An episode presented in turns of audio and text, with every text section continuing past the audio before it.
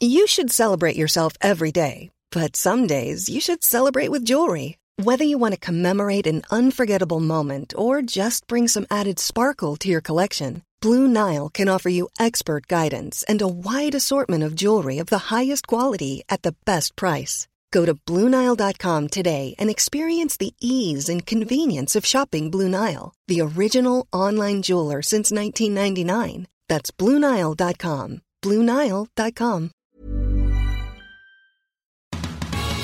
El podcast de La Lobera. Feminismo desde cero.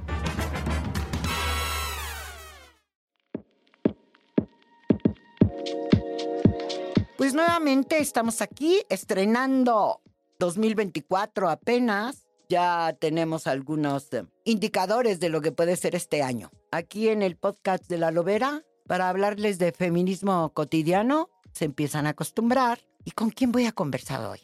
No tienen idea. Miren, voy a conversar con una mujer que ha venido desde la ciudad de Jalapa a la Ciudad de México para poder grabar, que yo le agradezco primero que nada eso a la doctora Mireya Toto Gutiérrez. ¿Qué, qué creen? Bueno, ella, además de todos sus títulos nobiliarios, la, licenciatura, la maestría, el doctorado, sus trabajos de investigación, sus trabajos en la barandilla, también ha estado eh, luchando porque algunas mujeres salgan de la cárcel o se queden en la cárcel. Mireya Toto es una de las constructoras de eso que muchas de ustedes, jovencitas, que nos están escuchando, muchas de las mamás que no se habían enterado y, y nos están escuchando, eh, Mireya Toto es, bueno, mejor que nos diga, ¿cómo empezaste en este asunto del feminismo? Porque todo el mundo sigue teniendo prejuicios, hay lugares donde no quieren hablar de feminismo. ¿Y tú empezaste pronto en el feminismo? Bueno, sí, yo creo que finalmente eh, no hay una racionalidad de decir eh, en tal momento o en tal fecha yo este, me declaro formalmente feminista. Creo que todas las mujeres, independientemente de lo que hagamos en la vida, la escolaridad o actividades que tengamos, en algún momento de nuestras vidas tenemos conciencia de lo que es la discriminación en, en una sociedad patriarcal. Y creo que en ese momento uno va tomando conciencia, conciencia de, de, lo difícil que es eh, avanzar como, como niña, como adolescente, como joven en una sociedad patriarcal. Y cuando digo avanzar es porque inconscientemente vas rechazando el modelo tradicional que te imponen normalmente eh, eh, la, vida en familia, ¿no? La familia tradicional. Y en ese momento te percatas. Y, más aún cuando es, eliges una carrera que tradicionalmente, como es derecho, se consideraba que había como una división absurda entre carreras para hombres y carreras para mujeres, como si el cerebro estuviera estructurado como para estudiar cierto tipo de carreras los chicos y cierto tipo de carreras las mujeres. En ese momento te das cuenta, dices, yo quiero ser abogada. ¿Y por qué no puedo serlo? Entonces ahí es cuando te, ah, no, las mujeres que se dediquen a las tareas propias de su sexo, que estudia para maestra, eh, al fin que este es para cuidar niños, las carreras tradicionales, ahí te vas percatando, ¿no? Yo creo que, y al estudiar derecho, te das cuenta, obviamente, de la, de la estructura de lo que son los derechos humanos y es ahí donde inscribes en automático a lo que te quieres dedicar. O sea que ya nos contó todo, mire, ¿ya vieron? Estudió, era chiquita y se dedicó. Oigan, no, pero Mireya Toto, que estudió en la Universidad Veracruzana, ¿tú ves algunos cambios respecto de tu niña en, en San Andrés Tuxtla, allá en Veracruz? ¿O eh, piensas que las cosas son iguales? A las niñas se les sigue diciendo lo mismo. Ya ves que hay esta discusión de si somos las del centro. Por eso yo anoté que venías desde allá. ¿Y qué pasa otras cosas en los estados de la República? Y luego te dicen, nada es igual. Este, ¿Tú qué piensas, Mireya, con toda tu experiencia eh, que has estado a cargo de, de, una institución que fue el de, la, el de las mujeres en, eh, en, el estado de Veracruz, no sé con qué gobernador, no me acuerdo. Este, con toda tu experiencia, ¿crees que hay cambios, cambios esos, culturales, estructurales, en la vida diaria? Yo creo que sí hay cambios.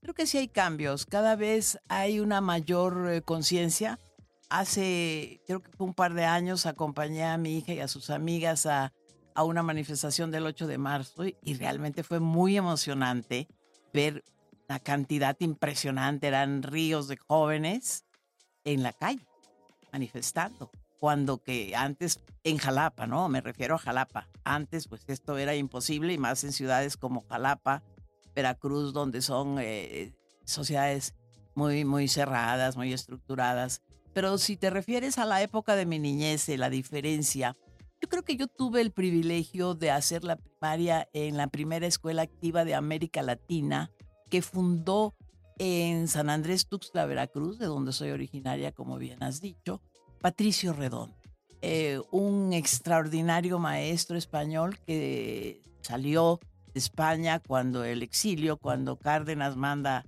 estos barcos para sacar a los huían del fascismo. Del fascismo, en efecto, y estos unos barcos desembarcan en Coatzacoalcos, más al sur de San Andrés, y ya los que llegaban pues hacían el trayecto por tierra a la Ciudad de México. Y en un alto, hicieron un alto en San Andrés Tuxtla, tres maestros, cuatro, entre ellos Patricio, y eh, se encuentran a tres o cuatro notables del pueblo, entre ellos mi padre, Alberto Totolinares, y eh, lo convence de que se quede en San Andrés a fundar una escuela. Y ahí se funda por este hecho fortuito, la primera escuela activa de América Latina con el método Frenet. ¿Sí? Entonces, bueno. Te enseñaron a pensar. Me enseñaron a pensar, a no tener un pensamiento dogmático y tradicional, a seria, ¿no? Es decir, que, que, el ser humano debe, ser debe tener una educación que te eh, aboque al ser, no al tener, y a cuestionar. La base de la educación era ¿por qué? todo reside alrededor del porqué. Más tarde, ya como maestra en, en la universidad, por ejemplo, en la UAMAS Capuzalco, donde di clases cuando regresé de Francia, de mis estudios en Francia, mis alumnos me decían, bueno, Mireya, pero tú siempre dices por qué, por qué. Digo, para que aprendan a pensar, porque si no, simplemente están memorizando un texto. Y si aprendes a pensar, aprendes a cuestionar, aprendes a criticar, aprendes a inconformar. Entonces, bueno, esto te lleva a cuestionar un discurso autoritario que siempre es vertical.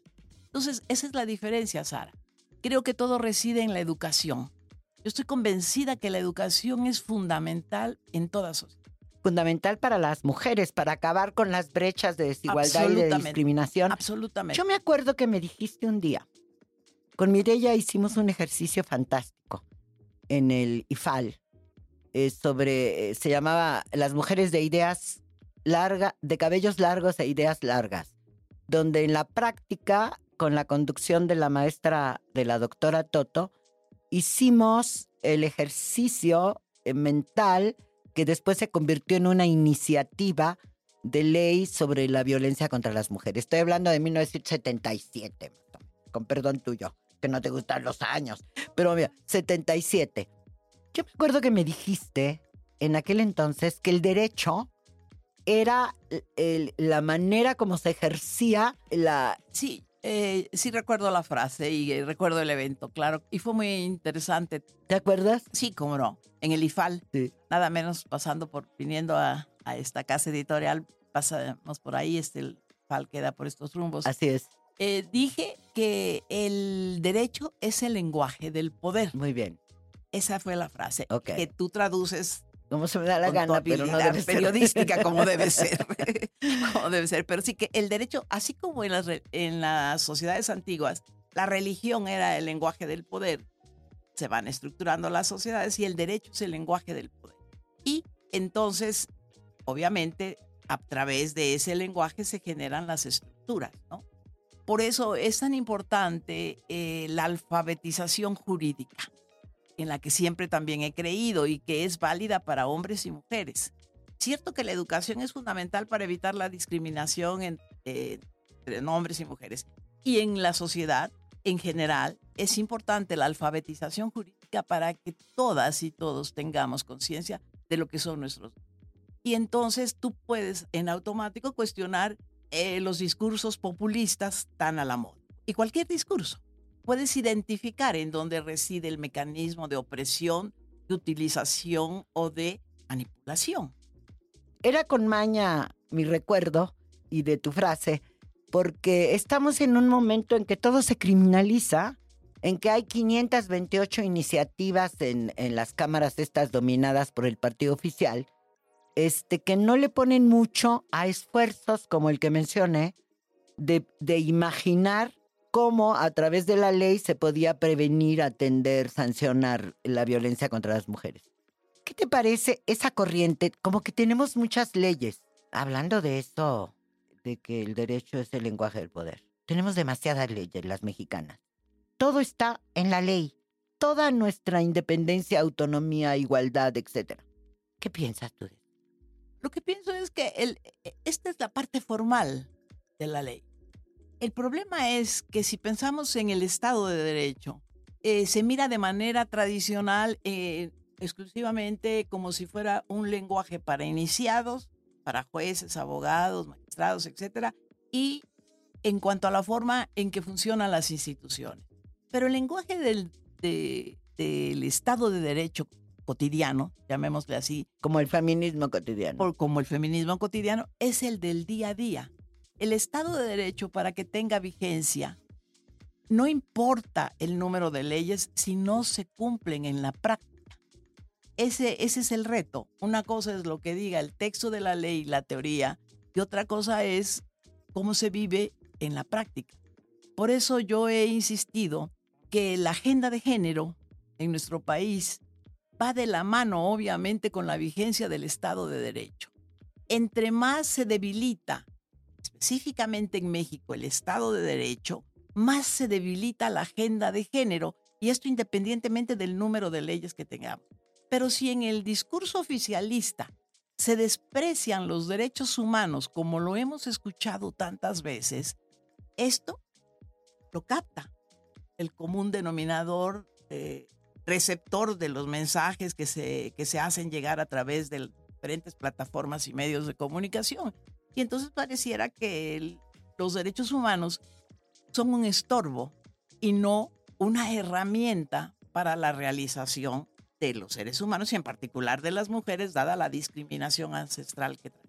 Yo le digo al, auditorio, a, la audiencia, que estoy platicando con Mireya Toto Gutiérrez, que es doctora en Derecho, y que les cuento, además de lo que ya hemos hablado y ya se lo perdieron si no nos sintonizaron antes, que además de haber prefigurado la primera, eh, es así, la primera ley en el siglo XX sobre violencia contra las mujeres, también prefiguró la del aborto, la de que ahora sabemos que está legislado en dos estados de la República y hay algunos acuerdos de la Suprema Corte en ese sentido. Pero no solo.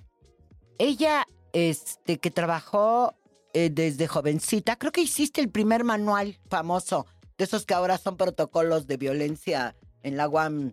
¿Te refieres al de atención a víctimas de violencia? Lo hice en coautoría con Aida Reboredo. Eh, Aida como psicóloga de la UAM Xochimilco y yo como jurista del Departamento de Derecho de la UAM Azcapotzalco. Sí, porque es como increíble toda la cantidad que hemos hecho y que ahora inventan. Es muy impresionante, ¿no? Que empiezan a decir y los protocolos y no sé qué. ¿Tú te acuerdas de ese año? Debe haber sido 78. No, no, creo que fue en los 80. Ya, ah, ya fue en los 80. Ya fue en los 80. Ok. Y a partir de ahí empezaron a surgir. Pero eh, esto nos lleva, por ejemplo, regresando a lo que es el discurso jurídico. Este, en alguna ocasión me tocó dar asesoría a una joven mexicana que estaba haciendo un doctorado en Harvard y estaba haciendo sobre feminismo y le interesaba hablar conmigo en cuanto a mi incidencia en la transformación del discurso jurídico desde el feminismo. Porque obviamente con todas esas experiencias que menciona atinadamente Sara, aquello que hicimos en el IFAL, aquello del manual con Aida y, y tantas otras actividades que seguramente van a ir surgiendo en la conversación, este, eh, se fue transformando gradualmente el discurso. No sé si, si recuerdas aquella reunión que habíamos tenido con el procurador de justicia, era del Distrito Federal, que habíamos ido a verlo en función de una modificación, de una modificación del, del Código Penal. Sí, sí, sí, claro. Bueno, Entonces ahí te la paso para que me lo preguntes. Era Alanis, ¿no? Era Alanis. Creo que era. Era. Alanis porque era resultado de una, de una violación Así tumultuaria. es. En el campus universitario, que yo vuelvo a decir era la reportera, estas mujeres de los diferentes grupos, Mirella fundó un grupo de abogadas, luego perteneció al movimiento a, a- a- al A la coalición de mujeres a la feministas. coalición, pero venías del grupo de, de, de Anilú. Bueno, no, lo que yo venía de Francia, porque está, en realidad, porque yo, yo venía llegando a México y bueno, allá milité muchísimo también. Bueno, en la estuviste Liga en de los. Derechos de las Mujeres. Estuviste en esto del tribunal, de, cuéntanos eso, Ah, eso antes de entrarle a lo que sigue. Bueno, eh, dejemos en paréntesis lo de. Porque ahí este procurador eh, quería Ah, sí. O vamos a eso, o vamos a eso. Bueno, terminemos esto. sí. Porque eso es interesante para que la gente entienda que si uno no está vigilante de, de- de sus derechos, de la redacción, aunque no sean abogados, por ahí la gente se despacha con la cuchara grande y, y vemos el desastre que se da en todo el andamiaje jurídico Así y la es. estructura, ¿no? Entonces, en esa ocasión, este, a raíz de todos estos problemas que se habían dado y que nosotras éramos la única organización que estábamos eh, protestando y haciendo Movimiento ruido. Nacional de Movi- Mujeres. se Eso era el de nuestra querida amiga Esperanza Brito, Anilú Elías, Carmela Barajas. Y bueno, cuando yo regreso de Francia, me invitan a la casa de Alay de Fopa y estaban festejando el primero o el segundo número de FEM, la revista. Y Claro. entonces, pero ese es Claro. otro, otra Sí, parte otra de, historia, esta, sí. de esta historia tan amplia que tenemos, que hemos compartido.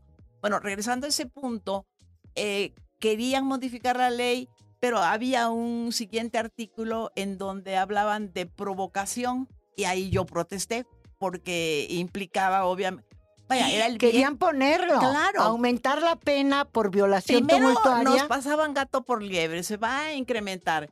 Y ya en el siguiente artículo deslizaban como no queriendo la palabra provocación y yo salté y dije de ninguna manera, porque esto echa por tierra, porque siempre van a argumentar que hubo provocación y cómo lo acreditan, ¿no?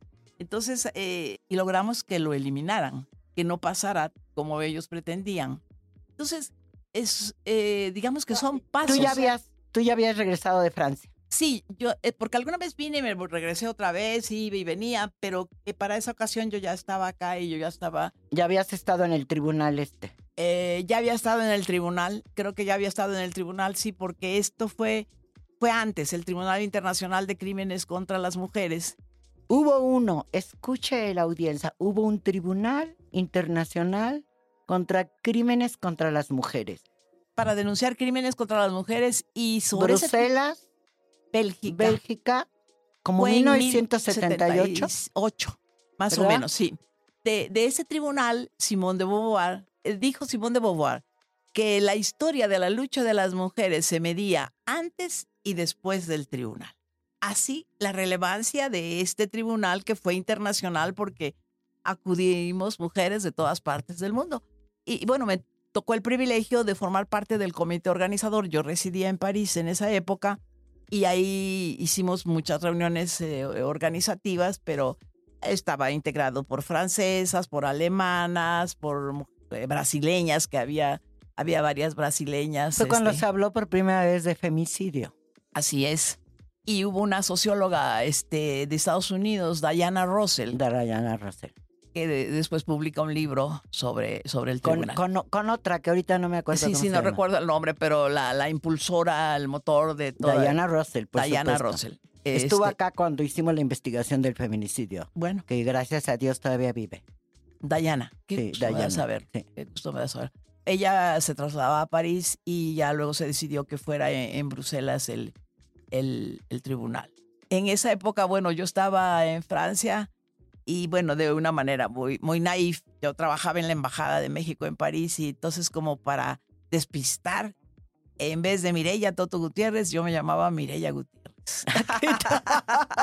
Te cambiabas el Sí, nombre. me cambiaba Bueno, el sí, era la, nombre. era la época del clandestinaje Sí, sí, sí, también, era De todas necesario. las corrientes Sí, sí, sí. de izquierda clandestina. Porque ¿no? lo que no sabían en la embajada es que yo ahí este, imprimía mis panfletos para ir a las manifestaciones. y En la embajada. Sí, en la embajada. Siempre rompiendo paradigmas. Y es que Pero bueno, había complicidades. A ver, yo me acuerdo que éramos clandestinas, acabo de Sí. hablar del clandestinaje. Así es. En el Hotel del Prado, que ya no importa decirlo porque se cayó, ya no existe. En el Hotel del Prado nos reuníamos, tú estabas armando la iniciativa de ley de violencia Así es. eh, que había pedido las, las primeras interesantes grupo como de seis senadoras, entre ellas Silvia Hernández, Sí. Lupita Gómez Maganda.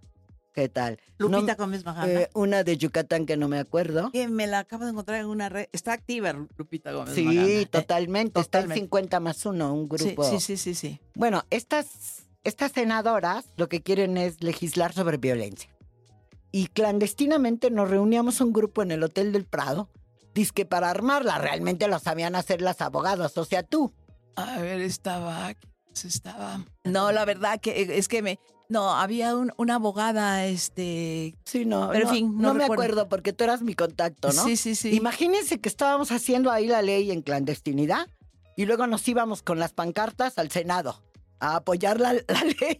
O sea, éramos juez y parte todo Éramos- el tiempo. Sí, sí. Y yo hacía las notas. había que hacer de todo. Bueno, es un poco para contarle a la audiencia que sí son muy atrevidas las chicas del pañuelo verde y de vestidas de negro con eh, eh, quebrando cristales, pero que nos tocó lo nuestro. Ah, pero por supuesto, porque era otro tipo de riesgos. Ah, Estaba un autoritarismo vertical, no, no estaba el concepto de ciudadanía desarrollado como ahora está, porque estábamos como masificados. O nos pretenden masificar otra vez ahora, pero eso es lo que no debemos permitir. Ni hoy ni nunca ser masa. Debemos ser ciudadanas y ciudadanos exigiendo nuestros derechos. En aquella época, me acuerdo que todavía la gente tenía miedo de salir.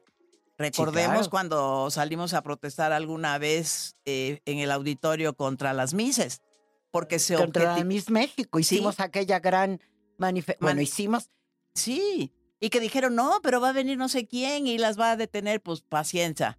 Entonces, recuerdo a, a Anilú Elías con sus pancartas, a todo a mundo allí, Esperanza Brito. a Esperanza Brito, por supuesto. Entonces, asumimos muchos riesgos. Yo, yo siempre he dicho en las conferencias, y voy a citar alguna vez, le decía yo a Esperanza Brito, nuestra querida Esperanza, paz le decía, ¿habrá algún momento en que dejemos de dar conferencias? Y me dijo sabiamente, no, Mireya, siempre va a ser necesario hablar, concientizar, verbalizar, y por supuesto que ha tenido, ha tenido razón, ¿no? En esa época constantemente estábamos tomando espacios y, y alguna vez yo decía, nos ha tocado una parte muy difícil porque teníamos en contra todo, la derecha, la izquierda, el centro, arriba, claro. abajo, la iglesia, las instituciones.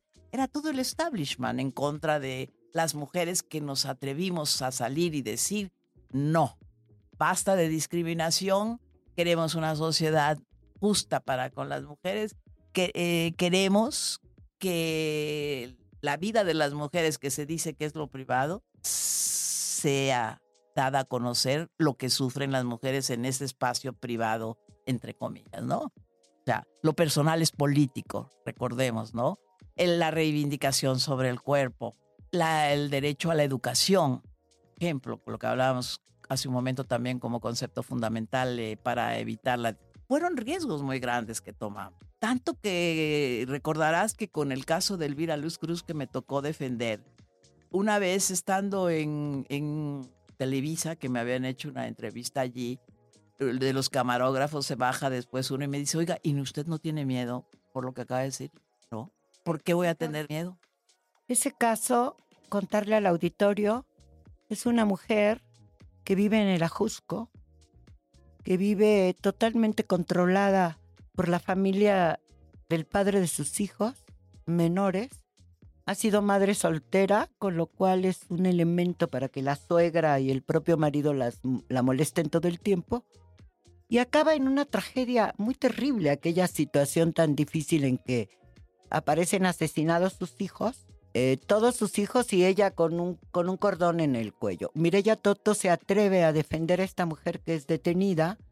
El primer caso aparece en aquel semanario este, policíaco eh, amarillo, eh, para no decir el nombre. Y Mireya Toto como abogada y Conchita Fernández como psicóloga. Y Sara Lovera, como excelente reportera porque ella hizo toda esa La difusión, historia. La historia. Y después tres o cuatro o cinco años de proceso en la cárcel. Así Pero es. quería hacer esto. Cuando damos a conocer que se está defendiendo a Elvira, que hay que ir a fondo a saber qué pasó. Yo no soy la abogada ni la psicóloga, yo soy la única que sostengo la tesis de que lo hicieron entre los dos, en que lo- entre los dos mataron a los niños.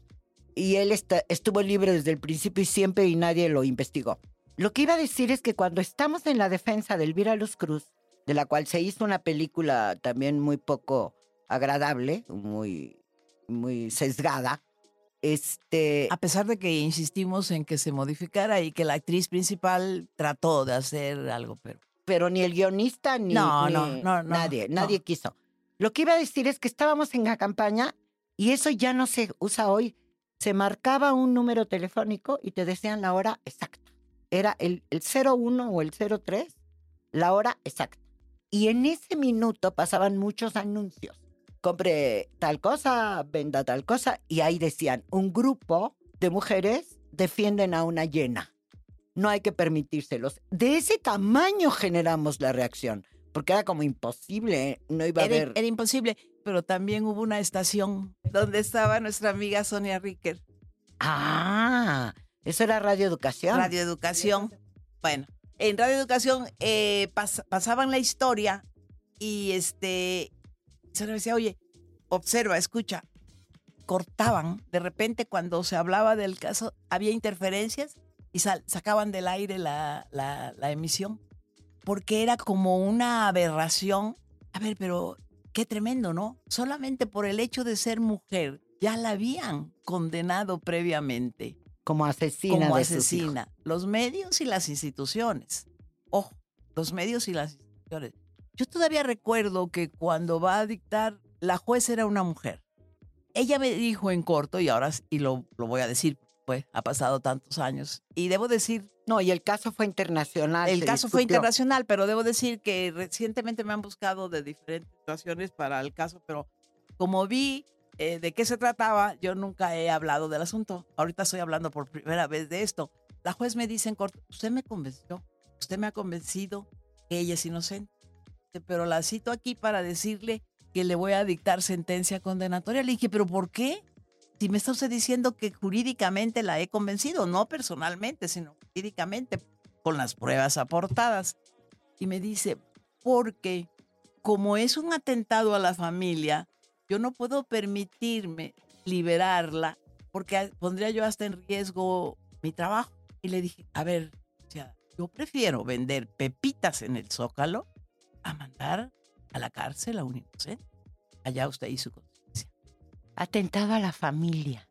Tocaste un tema central que tenemos que ir aclarando en este espacio de las voces que yo digo de la Organización Editorial Mexicana.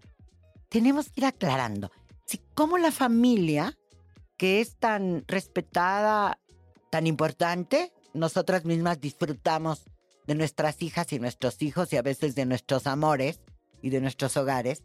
Sin embargo, la familia es el receptáculo donde más sufren las mujeres Así- y donde más anida la discriminación. Yo digo, no sé. Totalmente. Hay una película famosérrima que se llama Family Life, donde por la opresión de la familia hacia una joven eh, de diez y tantos años, 18 años, termina catatónica. Es impactante la película y debe estar todavía, es, es una joya, Family Life. Entonces, ahí es donde se gesta en gran medida la opresión por la imposición de los roles tradicionales y las sanciones que trae como consecuencia cuando te atreves a transgredir, cuando te atreves a decir no. Cuando yo digo hay muchas leyes y hay estos atorones a la hora de hacerla efectiva, está jugando eso. Eso está jugando 50 años después, mire ya. Sí, sí, pero Sigue jugando.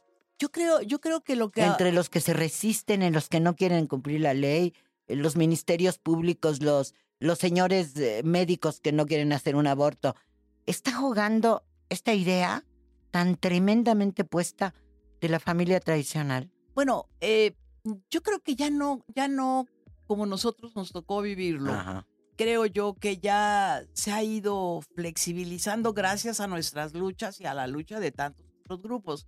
que han salido a la calle a reivindicar sus derechos. Eh, creo que ahora lo que está en juego es una lucha muy fuerte, muy fuerte entre la democracia o el, un Estado autoritario. ¿Sí? ¿Y ahí qué tenemos que ver nosotros? Una dictadura. decirlo. Es democracia versus dictadura es lo que está en juego en este país en este momento. ¿Y qué tenemos que hacer nosotros?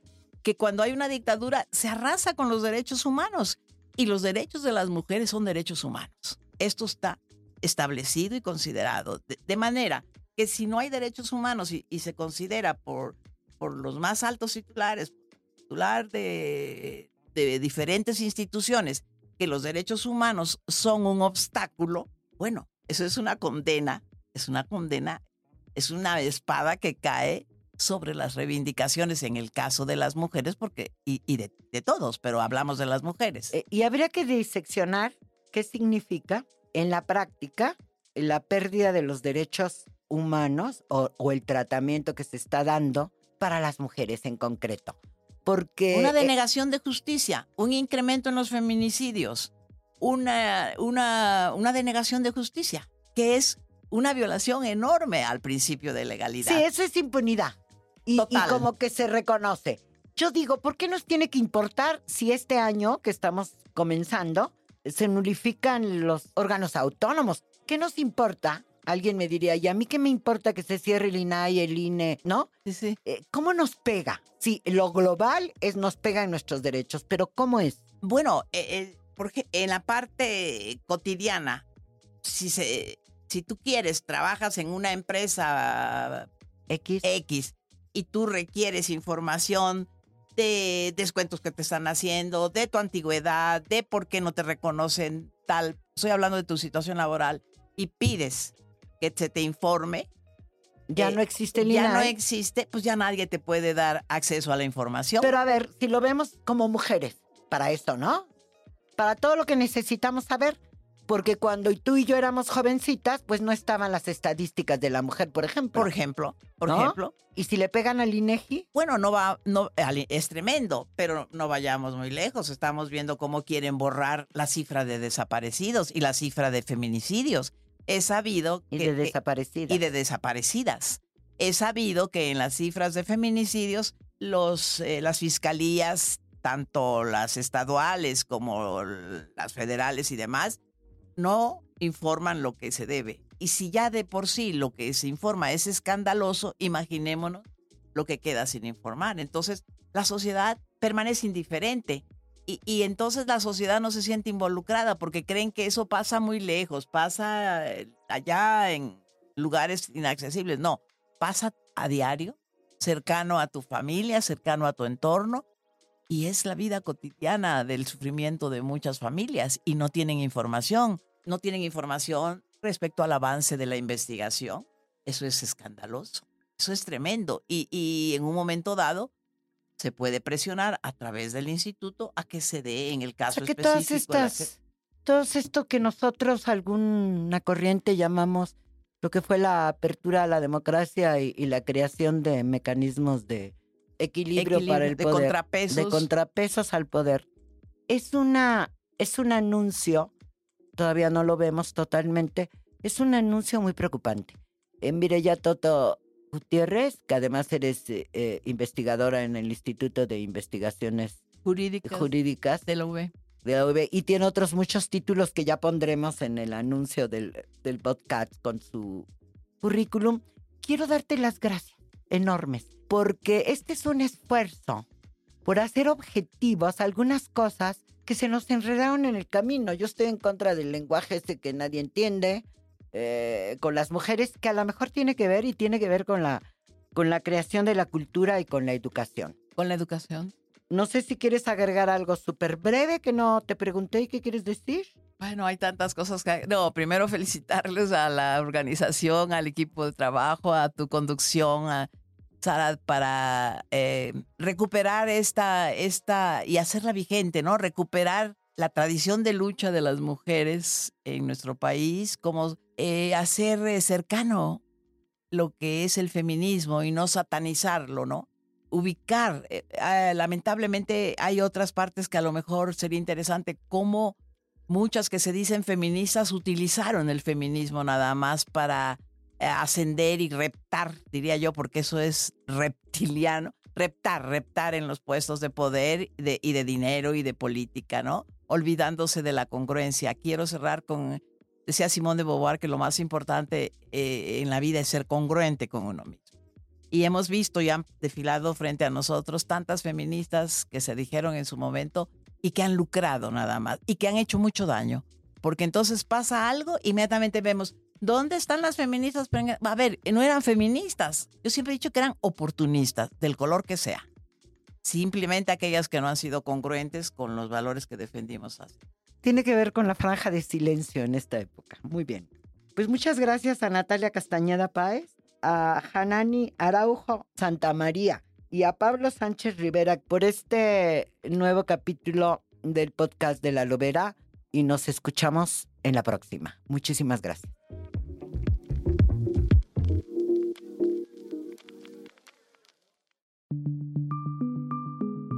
Esta es una producción de la Organización Editorial Mexicana.